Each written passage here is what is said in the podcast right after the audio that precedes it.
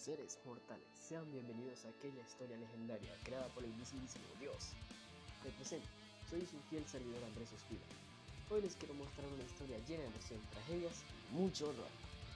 Así es, como ustedes tienen tal poder de adivinar, es la era dorada del rock. Así que acompáñenme a conocer toda su historia en este quinto resumen.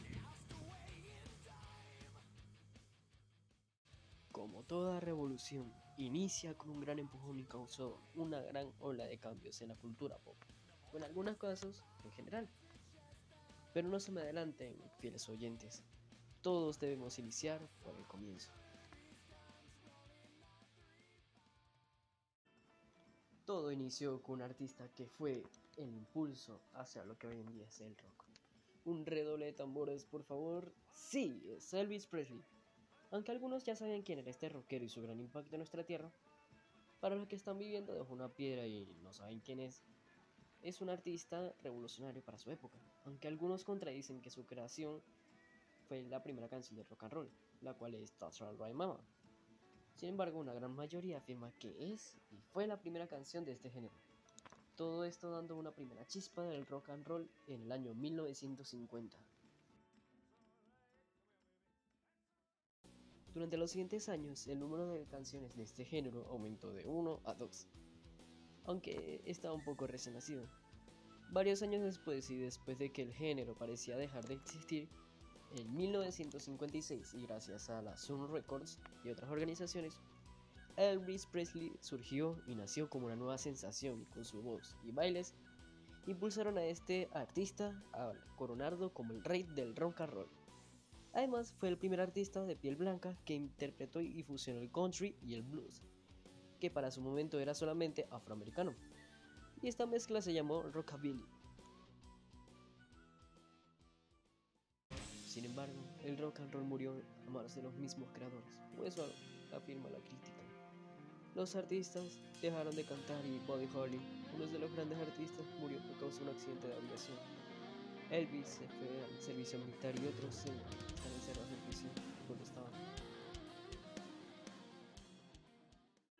Luego varias décadas y las leyendas que hoy son llamados clásicos del rock, específicamente en el año 1969 hasta el año 1977, es determinado los años dorados del rock, cuando grupos y artistas rockeros o del rock más famosos fueron el aumento del género, como lo eran los nacientes Rolling Stone, los Quarrymen o futuramente conocidos como los Beatles, Pink Floyd, ACDC, Led Zeppelin y como no, un grupo muy famoso del rock que es... Pronto se lo diremos, una pausa para el narrador. Bienvenidos de nuevo. Sé que la emoción los está matando, así que lo diré de una vez. La banda que marcó esta época dorada del rock es Queen. La banda logrando lo imposible para aquel momento que era mezclar el hard rock, rock progresivo, heavy metal, glam rock y la ópera rock. Aunque para los siguientes años existieron bandas como los Ramones y otros artistas que eran mejor y son lo mejor del rock. Sin embargo, esta banda tuvo un gran impacto en nuestra tierra y aumentó lo que es el rock. Pero para aclarar una cosa, la era dorada del rock se determinó por las ventas de los discos de cada artista de una época. Aquella época fue la anterior mencionada 1969 hasta 1977, pero esto no define la mejor época del género en sí, por lo cual quiero recalcar que existen bandas actuales como lo es Coldplay, Caramelo de Cianuro, este siendo un gran exponente del rock en español y latinoamericano, Alabama Shake, que rescata el género de la época dorada, Green Day, aunque ya es un poco vieja, sigue siendo un gran referente del rock alternativo, Arctic Monkeys, trayendo algunos toques que recuerdan un poco de Green Day, pero esté siendo un poco más estilo Coldplay, System of Down, siendo un gigante de heavy metal en inglés, Mago de Oz como una serie de imponentes mezclas entre heavy metal, folk metal y power metal. Entre otras muchas cosas más y muchas bandas dignas para ser nombradas, pero son una infinidad y tomaría toda mi mortal existencia nombrándolos. Gracias a la tecnología podemos revivir cualquier época cualquier género musical.